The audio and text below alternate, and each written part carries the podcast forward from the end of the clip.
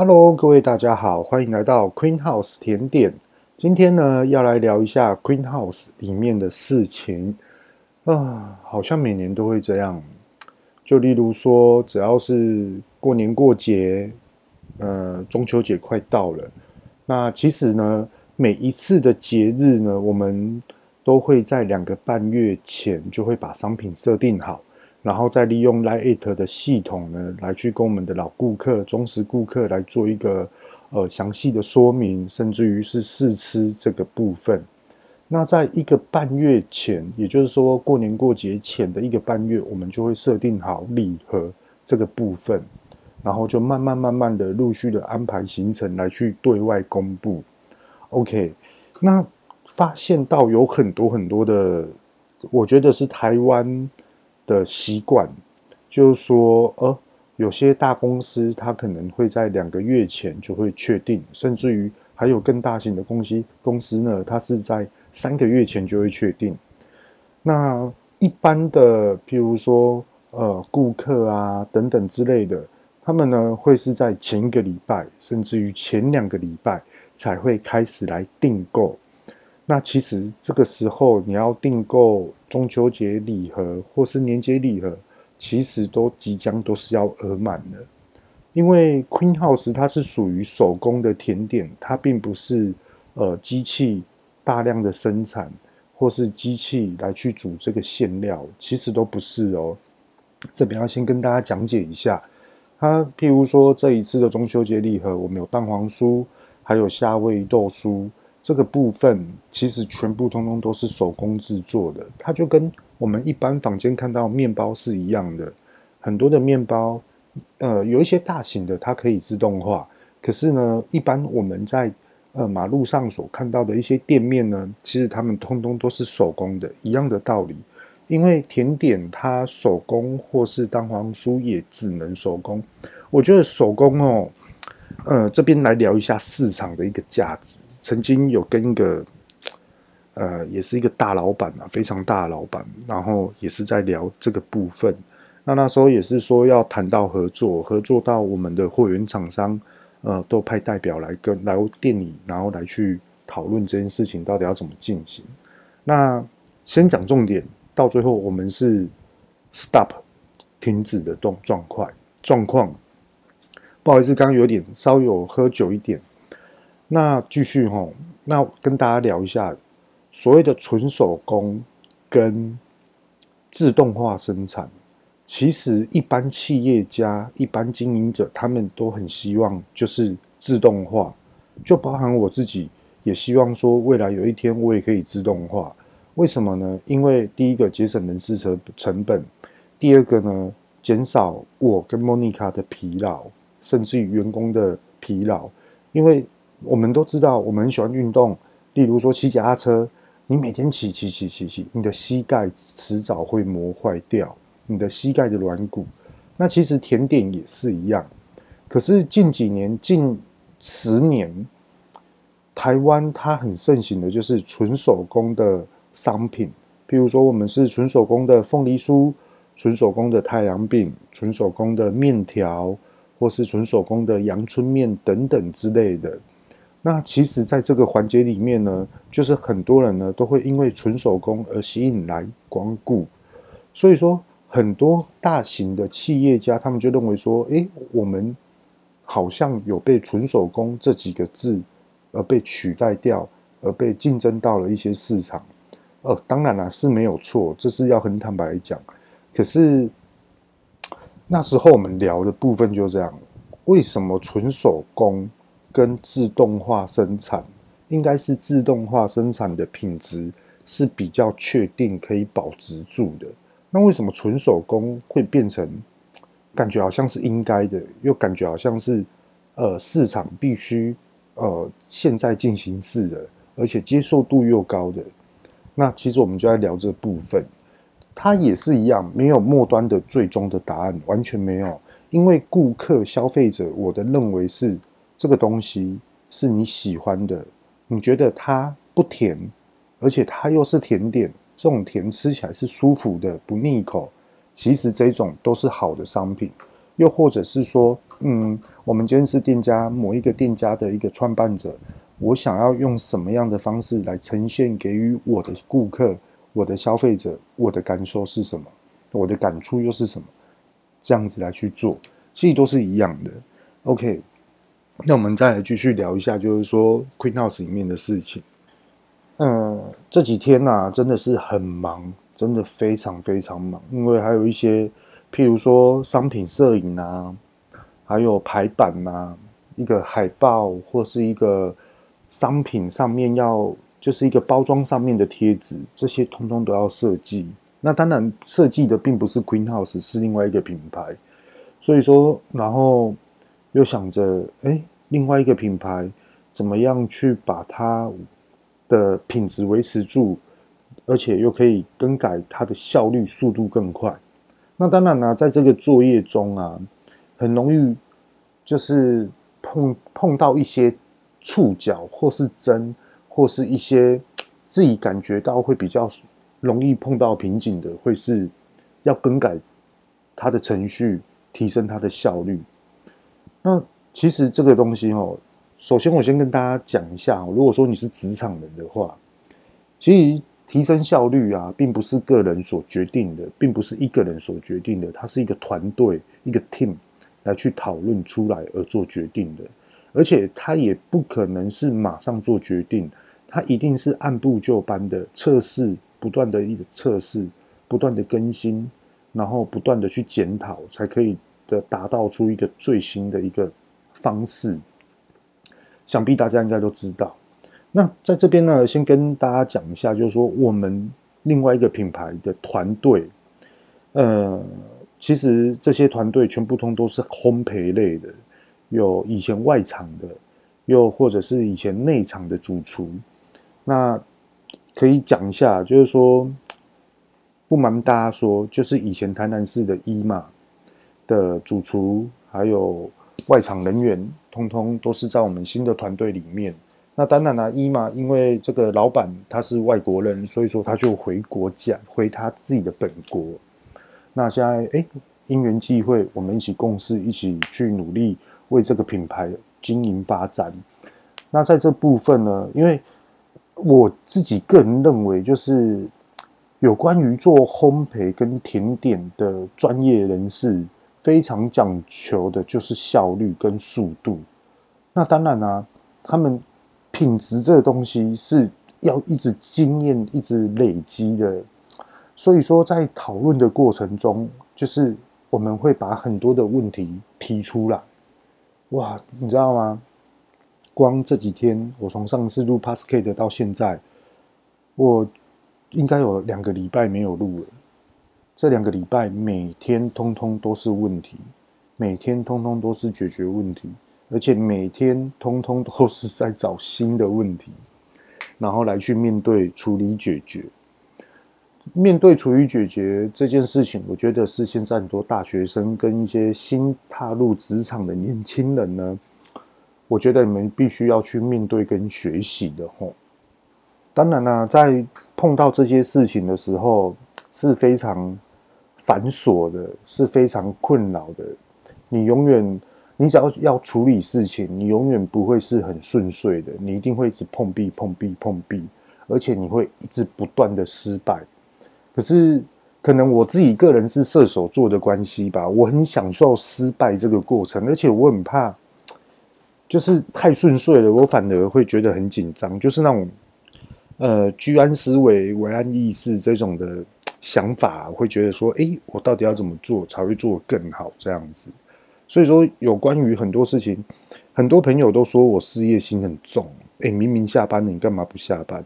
诶，明明八点才上班，你干嘛五点来公司？因为我觉得很多事情并不是想象中的这么简单。就例如说，我今天要准备做网络行销，那我要准备做网络行销的前半段，我要。做好什么样的事情？很多人就认为说，把商品设定好，把包装包装设定好，单单就这样子而已。可是其实并不是这样子的哦。这有关于就是说网络行销前置作业，这个我再另外跟大家讲，因为这个讲下去真的太久太久了。这几天都是在为了另外一个品牌、另外一个事业而去努力啊。然后最近的 Queen House 甜点，通通都是 Monica 一个人在独撑。那我月底月底就是中秋节的前十天或是前十五天呢，就会回去 Queen House 帮忙。那也有跟新的品牌的老板那边做一个回报的一个动作。那其实新的品牌老板就是我自己个人是很感谢他，就是说他很支持，就是 Queen House 这个品牌持续发展。那如果说我今天要回去呃甜点店啊等等之类的啊，随时都可以。然后他也希望说不要停，要持续的成长，一起成长这样子。所以说月底就会回去 Queen House。那像刚刚啊，也是接到客人的订单，我觉得有时候是真的很感触很深，就是嗯，很感动。就有一个客人呢，他想要订生日蛋糕，那刚刚好那天的生日蛋糕就是在中秋节，那他想要订购我们的生日蛋糕这些之类的。那莫妮卡呢，他就这样回说：“Dear，你好。”呃，我们的生日蛋糕目前就两款选择，一种就是日本鲜奶油蛋糕，然后第二个就是低温熟成乳酪蛋糕。那首先先讲一下这两款蛋糕哦。第一个是日本鲜奶油蛋糕，其实它就是用欧姆下去制作的。那另外一个第二个低温熟成乳酪蛋糕，它就是使用日本十胜四叶乳酪下去制作。那莫妮卡又回复他说：“目前就水蜜桃的产季，所以说我就帮你出水蜜桃，以这种的方式来去制作。可是现在呢，中秋节暂不接单，全力出货蛋黄酥及中呃夏威豆酥礼盒。其实我们是在回绝莫，其实莫妮卡她这么回这么回复，其就是在回绝顾客，就是说不好意思，我们今天。”这一次没有办法帮你出货，以正常的商业手法来讲的话，这是非常不好的。可是以莫妮卡呢，我当然是支持莫妮卡。莫妮卡是想要把品质稳定住，当然并不是单一的去想说，哦，我今天要把蛋糕的品质稳定住，不是这样子哦。是莫妮卡要把中秋年节礼盒的蛋黄酥的品质稳定住，还有夏威夷豆酥的礼盒。那如果说他今天接了这个蛋糕，是不是还要再把这个商品稳固住呢？其实这个心态、这个心理啊，跟大家讲一下，就是说，今天做的并不是只有，例如说五十盒蛋黄酥，或是五十罐夏威夷豆酥，单单这样而已哦，并不是。它是一个，例如说这样好了，诶，莫妮卡，那个我明天我可能四点半我就要出门，我想要早一点到公司，先开始做。然后下午的时候去看看公，还我还要再把公司再绕一遍，然后看看缺点有什么。那当然了，莫妮卡她四点半刚好，很多时候她就说，不然我跟你一起上班，你带我回 Queen House，你顺便去。说当然了，OK 啊。所以说我跟莫妮卡就是四点半出发，可能四点四十五分或是五点呢，吃个早餐，到公司就开始制作。那其实很多人都认为说，哇，开甜点店都要这么早，其实真的是这样。你还要前置作业，你还要还有很多很多事情要做，所以说通常都是这样的。那这个客人呢，他很贴心的是回复说，好的，刚好生日碰上中秋节，无法订购你们家了，谢谢你辛苦了。那莫妮卡呢也回复他说，不好意思，今年仅剩老板娘一个人。消耗庞大订单，所以暂不接单甜点、蛋糕类订单，对您比较抱歉。那对方啊，其实也是很体贴，他说不会，然后就一个图腾微笑这样子，关心的微笑。知道老板娘要雇两个小孩子，还要做蛋糕，真的辛苦了。就莫妮卡就回复说：“我都快要变钢铁妈咪了。”其实并不是这样子啊，真的。啊。创业就是这样，就是要不断的一直努力，真的有订单就接，有单就一定要接，一定要满足很多很多的顾客。为什么会这么说呢？很多人可能会认为说，啊，不就是为了赚钱，讲的那么认真，讲的那么多，绕那么远。其实哈，我用另外一个方向跟大家来讨论一下这件事情。今天赚钱是基础，真的是要赚钱。如果我跟莫妮卡没有赚钱，我我跟莫妮卡是没有办法去养这两个小孩子。包含如果说呃某些听众认为说你绕那么远怎么样怎么样，其实不妨直接回答你，你也还不是要赚钱。如果你有本事，你就不要赚钱，你就维持你的梦想。而你维持你的梦想，也许你可能会拖垮你身边的全部所有人，这就是重点。OK。另外一个思维想法就是说，全世全台湾呐、啊，不能不能说全世界，全台湾这么多的甜点店，为什么顾客要来买我们的甜点？这是最大的问题。他是因为觉得我们好吃，还是欣赏我们，还是认为说我们的呃食材非常的实在，等等等等等，我们都不知道。可是我们没有办法去揣测，我们只能说尽量尽全力努力。去为我们的顾客站在他的立场来去设想，他想要什么，他需要什么。其实这几年我都一直在学习这个部分，就是说很多的事情并不是从经营者的角度来去看，而是要去从消费者的还有顾客的思维想法来去思考。嗯，就例如说这样好了，今天呃，我们以前的呃伙伴。打电话给我说：“哎、过得好不好啊？怎么样？怎么样？对啊，哦，我跟你讲，我最近车子啊，就是进厂保养，所以说我就没有去找你了。我也是很开心的，就跟他说又没关系。那时候我还开视讯给他看，他说：‘哎、你在哪里呀、啊？这种这地方怎么？’然后因为我们的老板啊，新的老板，另外一个品牌的老板，我说错，我们都有认识，他都有呃聊过天这样子。”所以说，他说：“哦哦，是啊，你现在在那边哦，OK 啊，OK 啊，OK 啊，诶啊，那个什么时候可以拿看看你们的商品啊？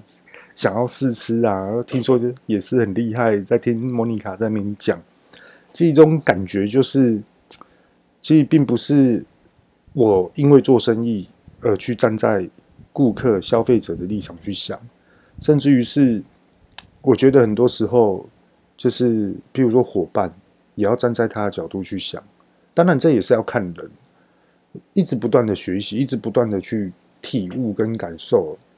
之前前几集有说我想要写书，其实书里面都会讲得很详细，只不过这个书可能还要再等一下，因为我原本是预计我一个月内要把这本书写完，就是写 Queen House，它不是在讲这本新书，它并不是在讲商品，也不是在讲品牌。其实他是在讲我跟莫妮卡的创业史遇到的喜怒哀乐、眼泪啊、苦啊，然后坚持、维持跟回想到初衷的这个部分。那还他还有第二集，第二集我也是跟着在写。第二集他的另应该是说另外一部，不能说是第二集。另外一个是在讲 Queen House 他的创业的方式，那有很多的失败都会呈现在这本书里面，可是也有很多次的即将面临成功，也都会在里面。那他这个第二步，他不会去讲说，呃，你照我这个方式去做，哦，你就会成功。其实不会有这种内容，他只会就例如说，我曾经跟很多的大公司。大型公司在接洽洽谈，可是为什么到最后都停止住？为什么呢？那我就会把这些内容写进去，然后让让大家去看这本书之后，如果今天是你的话，你觉得你会接吗？那如果今天是你，另外一个你，哎，对，我这样选择是对的，就是他没有所谓的一定的答案，因为都是灰色地带，模棱两可，就是钟摆效应非常的严重。如果我今天合作了，这个合作叫做赌博的赌，跟他搏下去之后，我真的会赢吗？不见得。所以说，第二部他是会讲这个。那其实第一部就很精彩了，因为第一部真的是从没有到有，从不认识莫妮卡，从莫妮卡以前讨厌我，到我们认识交往，到家人反对。是莫妮卡的家人反对哦，我爸妈是超爱她的。然后到开始创业这个部分，然后创业过程又是怎么样？所以这本书里面都会讲得非常非常详细，包含到现在就是另外一个品牌，另外一个老板，他也是看到我们夫妻俩，然后这样的过程，这样的旅程，那他又说：“哎，你来我这边，然后让我去体验 ISO 二二零零零跟 HACCP，还有清真检验，他这全部所有的过程，到底为什么要做这些三大认证？”都是为了未来而去努力，而去打造的一个机会。就是，呃，大家都知道说，我们就是在等待机会，我们就是在等待一个，呃，一个商业的一个方式，可以持续的合作的进行。那其实我们在等待这个机会的时候，其实这一段时间就是你要随时的准备。其实准备并不是说。呃，我的心理建设想法 OK 就 OK，也不是说我的商品准备好了就 OK，其实都不是。就例如说，台湾最难进的一个大型通路好事多，它是全台湾最难进的哦。那它呃，首先跟大家讲一下有多么难进场。它今天并不是只有看你的商品检验，还要看你的产物。然后好事多呢，甚至于也是会派人来督导你的厂务，很怪吧？他是中盘商，那我们是制造商。我们做好的商品要给他去销售，那他会派人来督导我们，这是没错的。因为好事多就是要卖我们的，呃，应该是说，就是因为好事多委托你来生产商品，然后让他去做销售，所以说他们有一个督导的部门呢，会来去督导你的厂房生产的一个空间。那你的这个厂房里面你的空间里面，你又你又需要什么样的认证？这些通通都要有，而且是变成是对他们来说是最基础的。好，除此之外，他们还要看，呃，你的公司呃的资产多少？例如说，你一定要五百万以上才可以进场。那例如说，你的员工呃薪资多少？劳健保。有没有保，还是意外保险什么之类的，通通都要有，他都会看。所以说他是全台湾里面最严苛的一个的通路商。那在这边跟大家就是分享这样子。那如像是好，未来我们的目标放在好事多，未来我们的目标放在某一个点，那我们这段期间我们要努力什么事情？其实你就可以去按部就班的去把它的全部所有的行程排开。你三年内、五年内，你到底要做什么样的事情？这就是有关于甜点、食品类的一个的方式。很怪吧？大家都认为说，哇，你疯了！你干嘛去做这种的产业？你干嘛去做这样子的一个通路？所以不不妨跟大家聊一下，大家有没有感觉到，就是呃，从以前哦，不要说甜点，我们来去看面包。我们来去看伴手礼，又或者是一些，譬如说凤梨酥、蛋黄酥这些的，你知道吗？各位大家，以前台湾最早他们要观光局要拼观光的时候，台湾要打出一个经典的一个食品，那时候是选择台湾蛋黄酥。所以说，那那是很久以前的事情哦。那时候我还在海军署，然后那时候呢。呃，这呃，就很多的中央呢，他们就来辅助，就是说，呃，台湾伴手礼这一类的，呃，到底有什么样的店家，然后提供平台让他们去参加比赛，然后由政府呢这边颁发一些奖项给他们，然后代表就是说，呃，你的食品很好，那观光局呢这边呢也会去强力的帮你去推你的商品，然后把外地的国外的人士带进来台湾来去消费。这一类的动作，这一类的目标，可是往往后来发现，政府呢改变了策略，而且是沉默的改变，非常冷静哦，非常沉默，是完全不不吭声的。到最后，后来的策略改变是放弃了蛋黄酥，改变了凤凤梨酥，大家记得吗？凤梨酥什么时候开始盛行的？蛋黄酥、太阳饼那时候在台湾多么的红啊！可是后来为什么会变成凤梨酥？那大家可以去上网查一下往年的资料，那时候是不是之前在封蛋黄酥？这是有依据的哦，这是有凭有据的哦。OK，那我现在回归话题来去讲我想要所表达的事情，也就是说，为什么我们是一个普通的一个小型的一个甜点店，那为什么想要去迈向这种大型通路的一个方式来去做努力？是因为我觉得我们在创业的时候一定要有所成长，真的。如果说没有成长的话，这间店这个品牌我就不会持续坚持下去，包含莫妮卡也是一样。嗯，你说一间甜点店生意很好，你说。比如说八十五度 C、星巴克，还是金矿，还是什么之类的咖啡厅，这些都好。那你是什么样的定义之下，你会去想要那边消费？第一个，我想喝咖啡，这是最传统、最普遍的思想思想。第二个呢，就是诶，我今天想要跟朋友聊天，那我们进去喝个咖啡，就是这样而已。可是你。一定，你再怎么做，你就是只有在这个范围里面做。你今天你要跳出于整个传统市场，那你一定要去跟进大型通路的脚步来去运行，一定是这样的。就例如说，跟大家讲一下哦，就是说我这几天在跟我新的老板在那边聊天呢。然后聊到一个，就是说，当然我们要把很多人的隐私保护住，所以说我在这边不会公开。呃，我们老板呢，他是说他一个朋友，他之前呢，他也是很坚持在做一个健康蔬果蔬食类。然后那时候他就进了一个某间的大型百货通路里面去做，结果后来因为业绩不好。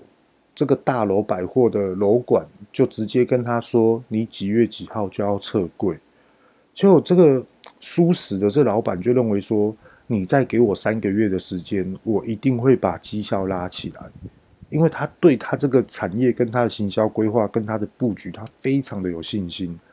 而那时候他进去了百货通路里面呢，他是因为这个新品牌刚进场，所以说需要时间。可是百货通路他们就选择，就是说你没有业绩，你就是要离开，我们要换其他的厂商进场，而可以去更有效的去拼业绩。好好笑的来了哦，我觉得这也是市呃市场的黑暗面，市场的现实面。结果后来这个老板呢，好 OK 就只能离开了，没有办法。可是呢，他还是坚持住，不断的坚持。结果后来上了大型通路好事多，全台湾好事多全部通通都上，大家应该知道是什么品牌了。OK，上了之后呢，这个旧的百货通路，他曾经去过这个百货通路的主管特别打电话给他说，可不可以请你来我们这边设柜？你知道那个老板在这边可以大家思考一下，今天各位听众，如果你遇到这件事情，你会怎么去思考？你会有什么样的感想？其实我那时候在跟我老板在那边聊这件事情的时候，我自己心里面是一个很不愉快。我觉得是真的是哦，太现实了。那我们就来聊一下这个老板他的想法是什么？这老板呢，他就认为说，他不管去哪一个通路，他就是认真做，他就是要把事情做好。可是。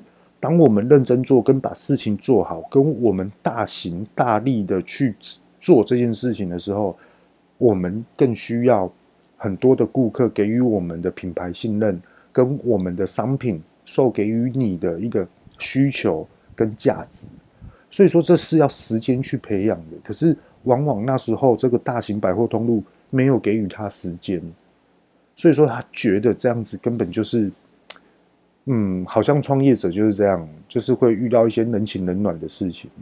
那他到最后，他还是一样，就是要把他现在目前所做的，譬如说他现在做的好事多，他一定要稳固他的品质、他的商品。所以说，他不敢去多想其他的，因为他很怕在遇到现实面的问题，在遇到很多呃，比如说不必要发生的事情，或是不必要去花更多时间来去处理一些更多更多未来可能会延伸的问题，所以说他就没有进场，没有，就是这个大型这大型的百货通路又回来找他嘛，他是没有回去的。重点是这样，所以说很多新职场人员呐、啊，就是大家可以去思考一下。可是我觉得哦，新职场人员跟一些大学生啊，其实也不要说新的职场人员啊，像现在三十三岁、三十四岁，甚至于三十六岁，也有很多人都会在思考这件事情，就是说，哎，老板在生气，哎，老板到底在想什么？哎，老板怎么办啊？现在商品怎么办？这样子。其实，在这边跟大家聊一下哦。其实很多人都因为工作而工作，因为工作，呃，比如说主管今天来指来下达命令，说今天你要做这件事情，可是你没有做好，你没有完全认真的做。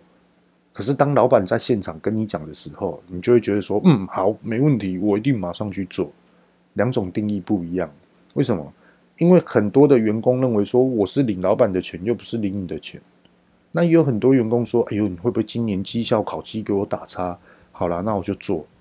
其实他这种都是因为条件面而去做这件事情，所以说也就是工作的工作。跟大家聊一下哦，就是说，其实我们在工作的时候领到薪资哦，领到薪资这件事情是很基础的事情。所谓是很基础的事情，并不是劳资双方所建构的一个基础问题哦，并不是。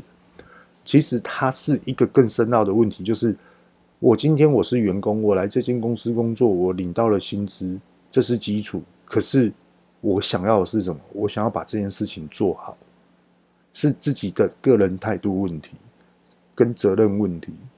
我我不知道大家可不可以体会到这件事情。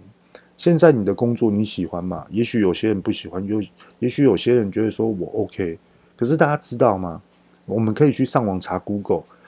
新职场人员，你是用什么样的心态来去选择这份工作？其实现在很多大学生，他毕业之后，他第一个选择的市场的工作的一个，应该是说福利，他们到底会去看什么？以前哦，都是看钱，现在已经不是了，现在是看我喜欢做什么，我想要做什么。哎，我觉得我做这件事情，我可以学到东西。其实现在都是这样，这是反而是第一名哦。那第二名是什么呢？第二名是呃，这个公司可不可以有升迁的机会？有没有成长的部分？就是可以升官这种部分。那第三个条件呢，就是这个公司是不是离我家近，然后离我的生活方便，就这样子而已。所以说，很多人呢，他比现在已经并不是因为哦，这间公司一个月给我四万块、五万块、六万块，哇，那我要选六万块的。其实。现在很多年轻人都不会去往很高薪的方向去走，他们反而是选择就是具有挑战性，跟他们觉得学习到的这种的事业体来去做选择。讲一个我自己最近发生的事情。前阵子呢，我觉得公司里面新的一个品牌、新的老板这个地方，我我觉得这个公司里面呢还可以再更好。可是呢，这个好并不是我觉得好就好。这个好是要先去跟老板做回报，或是跟员工做沟通。那当然，我是新进的人员，所以说很多事情呢都要去做一个磨合，人与人之间的磨合。那我觉得我比较庆幸所遇到的一个好现象、好事情是这样。我先讲一下事情的由来，也是坏事情。呃，一开始呢，我去的时候呢，我就觉得说，哦，早上八点到公司，哦，下午五点。大家都设定好，手机五点的时候会响，就是下班了。好，大家就东西收一收，准时收一收就离开。然后那时候觉得说，嗯，为什么会是这样？其实大家可能也会认为说，啊，你怎么，你又在讲什么？你又在想什么？啊，本来就是这样的。所以跟大家聊一下，我就是说，为什么要八点上班？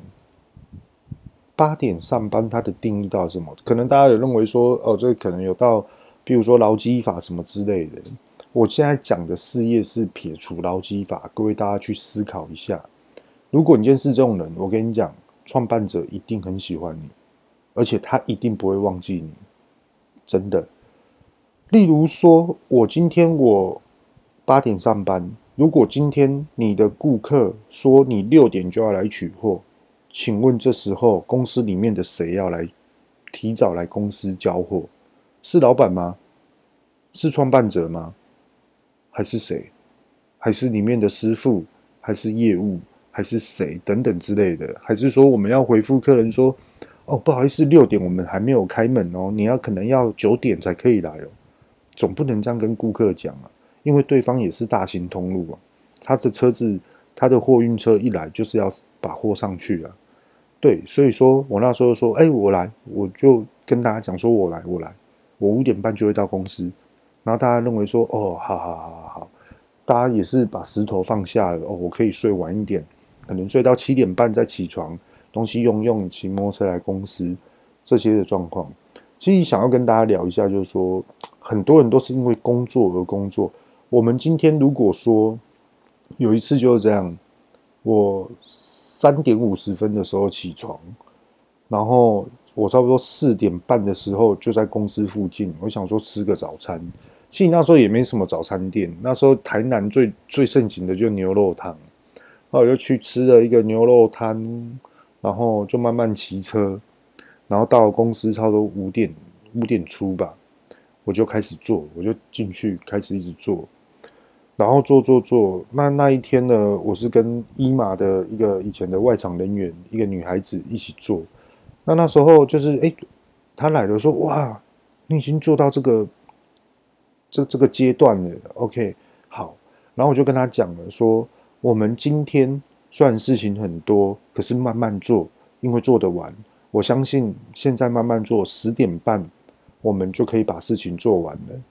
那我们把事情做完之后，是不是就可以去把一些再去选，再来去讨论公司里面内部可能需要检讨跟改进的地方，或是什么样的程序呢？或是什么样的一个状况呢？我们可以再把这个东西品质顾虑得更好。时间应该是要花费在这个地方，要来去解决问题。因为做未来一定有很多员工，他们都会做，甚至于分把它分一分分下去。可是我们一定要有经验去解决问题的经验，这才是最主要的。所以说，不要因为工作而工作，真的，你要因为热忱，真的。如果说你今天是缺钱，那你就去找一份一个月可以让你赚十几万的工作。一个月可以让你赚六七万块的工作，真的六七万块，可能大家认为说哦，好像很难哦。这职场两万八、三万就不错了，还在那边六七万。我跟大家讲，你真的很拼的话，你真的很缺钱的话，你白天工作，你晚上去跑 Uber 外送，你一个月一定有六七万，因为 Uber 在台湾即将要盛行了。那我们把这个主题拉回来。就是说，为什么我刚刚讲说会蛮庆幸的是怎么样呢？就我们很多时候呢，我们在讨论一件事情，那一定每个人的想法都会不一样。怎么样会变成是统一呢？就是实做，再来去做检讨，不断的实做，不断的测试，一定是不断的测。譬如说，我今天要开发一个新的马卡龙口味，好了，大家都有一个，例如说，我们有五个主厨。五个主厨想法完全不一样。OK，我们今天呢，我们要来创新马卡龙这道商品。每个主厨知道了，OK，那你就回去做。当然了，五个主厨里面的心态一定都不一样，做法也都不一样。有些呢，他可能会认为说，你们做出来之后我再来做。不好意思，刚有喝酒，打个嗝。那有些主厨呢，他会认为说。啊，要开发这个商品，我想一下哈，我的经验会是什么？想了老半天，到底有没有做？不见得会做。那有些主厨呢，他就认为说，诶，这个东西可以，我要马上做，我们马上测。OK，第二次集合的时候，问题就出来了。诶，啊，你们怎么都没做？啊，你怎么才做一半而已？诶，啊，你怎么做做这样子？诶，好像公司不是要这样子哦。对，问题出来了。那有做的人是不是不愉悦？没做的人又感觉自己给干扣哎，那怎么办？对，问题就是在这地方。所以说，一定要下达一个决策，就是说，今天我们做这件事情，什么时候可以去做改善，而且要近期去做改善，这不能拖，因为这就是 ISO 二二零零零的原则跟 HACCP 的原则，都是这样子。所以说，很多很多的事情，我们有例行上每天都要做的事情，可是一个管理者，他到底是要怎么去把一间公司稳定住，跟不能平行哦，你也不能退步，你一定要成长。所谓的成长是，你今天你的研发部有没有成长？你内部的管控有没有成长？或是你外部的行销人员有没有成长？其实我们这都是一直在不断的去追求的事情。当然了，很希望就是三个同时间成长，但是如果三个同时间发生问题怎么办？这就是最大的考验。所以说，很多的主管级啊，很多人都会认为说，呃，给下面的人去做，那我们就是在旁边看，OK。可是什么叫做看？可能都躲在办公室在看，然后当更高阶的主管或是更高阶的老板来了，问你问题回答不出来怎么办？你回答出来变成是乱回答，你回答出来的根本不是问题的所在，误导了全部所有经营的方向。这就是最危机的事情，这就是最恐怖的事情。所以说，很多通通都是主管，你不要做，可是你要下去看，你做到最基础的程度就是这样。哪怕说今天你的员工的年龄比你还要高，或是年纪比你还要资深，专业比你还要厉害，你都一定要下去看，因为你是规划人员，你是策划人员。各位大家知道吗？其实主管有分成三种等级。各位，我不知道各位大家知不知道，在这边也跟大家分享一下。其实主管哈，它有分为三种等级，它是怎样分呢？第一种呢，就是有点像是，呃，我们来去看银行好了。这是我曾经看一个 YouTube，我觉得他讲的举的例子非常的有道理，在这边跟大家来做分享。一个银行员。是不是很多人都坐在柜台？然后柜台呢，他他们就会俗称就是学姐、学妹、学长、学弟，呃，就是他们就是用学习的方式、教育的方式来去告诉你说，比如说开户、汇钱、汇款，或是什么 APP 使用，还是什么样的填单作业，哦、呃，还是什么样的转账。哦，这些程序到底要怎么去做，而且速度最快？那现在学长就来教学妹，好，或是学姐来教学妹这样子，好，然后来去把这件事情做好。所以他是这个是比较一般所常见的一个主管，就是教育的部分，程序上、作业上的一个部分。那中阶主管呢，他又叫什么呢？他又有点像是柜台后面。是不是也有桌子？有些主管坐在那边，例如说乡里，例如说等等等等之类的，在一楼所看到的一些的长主管呢，他们就怎样呢？